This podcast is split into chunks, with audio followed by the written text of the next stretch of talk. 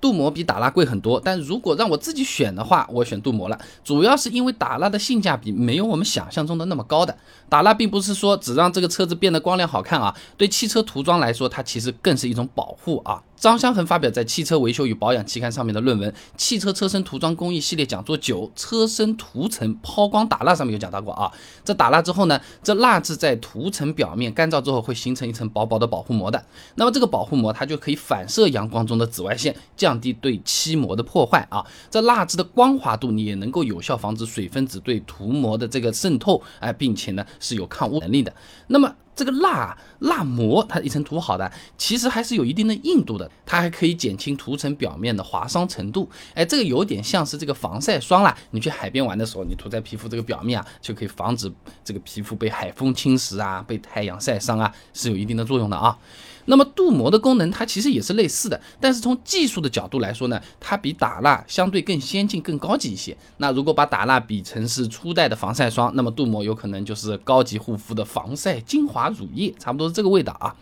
陆梦凡发表在《海峡科技与产业》期刊上面的论文《论漆面打蜡封釉镀膜镀金的技术区别》里面，他想到啊，这镀膜技术呢，是为了克服车蜡产品保护性能差、保持时间短，以及封釉技术有可能会给车漆造成二次污染等等缺点。这么应运而生的啊，那不少汽车镀膜剂呢，主要的成分是 PTFE 啊，也就是特氟龙，是一种有机氟化高分子聚合物。哎，这个材料它是非常的光滑的，它可以避免车漆粘上污垢。哎，这有点像什么？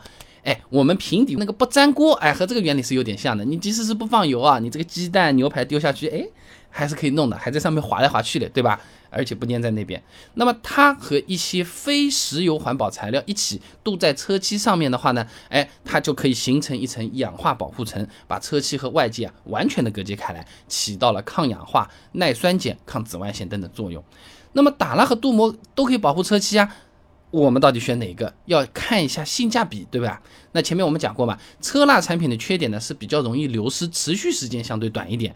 田福珍等人发表在《新材料产业》期刊上面的论文《汽车漆面镀膜的应用及展望》上面讲啊，这普通的汽车打蜡呢，持续时间呢有可能是七到十天啊，好一点的半个来月这个样子啊。那镀膜的话呢，有可能是三到六个月的时间了，好的有可能甚至是有到一年以上啊。那当然了，镀膜的价格也比打蜡会更贵一点。那前面那篇论文里面呢，他有讲到过的，这打蜡的市面价格呢，一般是五十到一百五十块钱，镀膜的话，你去店里是一千三到五千块钱啊。但是如果算上有效期的话，它差距其实是没有那么大的。我们按照最理想的情况来算好了，打蜡是五十块钱，保持个半个月的样子；镀膜呢，一千三百块钱，保持一整年。那打蜡和镀膜也就相差了一百块钱一吨肯德基的那个钱差不多，对不对？而且打蜡去的次数多啊，时间也要算，对不对？那么价格相差的不太多，但是镀膜在性能上是比打蜡更好的，毕竟是新一代嘛。那刚才另外一篇文章《汽车漆面镀膜的应用及展望》上面有讲到过的，这镀膜产生的保护层呢，它的膜硬度通常是四到六 H，哎，这个打蜡产生的保护层呢，硬度大概呢是两到三 H，稍微要小一点的啊。不光是硬度，疏水性、耐高温、磨韧性、抗氧化能力，哎，这镀膜保护层是的确比打蜡保护层表现会更好一些的啊。那么全面对比下来一想一看，哎，这镀膜比打蜡其实是更有性价比的。相似的价格可以买到性能上面全面领先的产品。对于我们普通消费者来说啊，但是镀膜也是有缺点的啊。第一个就是汽车美容店卖的那些产品呢，它有的好，有的不好。哎，因为做的那个过程不一定给我看，质量参差不齐。我们普通消费者过去看，他给你一个黄瓶的，给你一个蓝瓶的，给你一个黑瓶的，请问你要哪一瓶？我哪能知道，对不对？汽车漆面镀膜的应用及展望，还是这篇论文上面讲到啊，市面上许多所谓的镀膜产品，实际上是简单的打蜡和封釉，其中主要的成分呢多为石油化工原料合成的化学蜡，哎，被行业人士呢称之为伪镀膜。真正的漆面镀膜啊，是由无机硅、氟高分子材料等等构成的惰性膜、惰性材料啊，比如说刚才我们讲到的 PTFE 啊。那么大家在镀膜的时候呢，是可以看看汽车美容店卖的那些产品的主要成分表上，它是不是。写的什么硅呀、氟啊这类的字眼，这个比较好认嘛，你看一下就知道是不是了啊。那么镀膜第二个缺点呢，就是施工时间比打蜡要长很多，通常需要两到六个小时，而打蜡一般呢一到两个小时就差不多了。这个其实和做菜是有点像的，你普通炒个青菜嘛，几分钟炒好了，啪炸炸炸炸一弄，啪倒出来，是不是？但是如果做个什么色香味俱全的佛跳墙，好几天啊。所以总的来讲，镀膜是比打蜡更具性价比的选择。哎，如果没有时间又怕麻烦，也可以试试我家卖的镀膜剂。这款镀膜剂主要的成分呢是有机氟聚合物、特种硅氧烷，不是那种所谓的伪镀膜啊，这装着这个瓶子骗骗人的啊。性能呢也是符合中国标准化协会编制的 C E S 二零三二零一二汽车镀膜剂的标准的。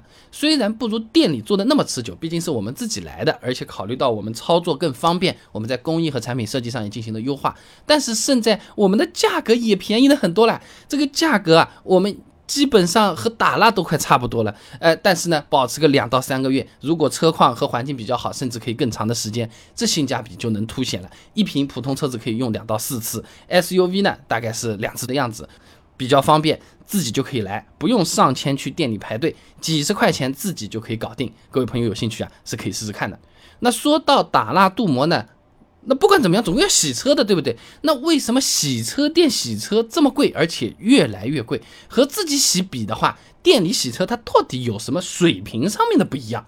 哎，为什么老是感觉啊，老天爷针对我？我每次洗完车，第二天它就是下雨。哎，这个东西它竟然还是有科学依据的啊！我们路边也有看到的这种呃加油站什么的，你这开进去，咕咕咕咕一顿转啊，像新宝岛一样转完了进去出来这么一下，能不能洗的？十块钱一次和这种人工的八十块钱一次又有什么不同？想知道这些很简单，关注微信公众号“备胎说车”，回复关键词“洗车”就可以了。那我这个公众号呢，每天给你一段汽车使用小干货，文字、音频、视频都有，你挑自己喜欢的就可以了。备胎说车，等你来玩哦。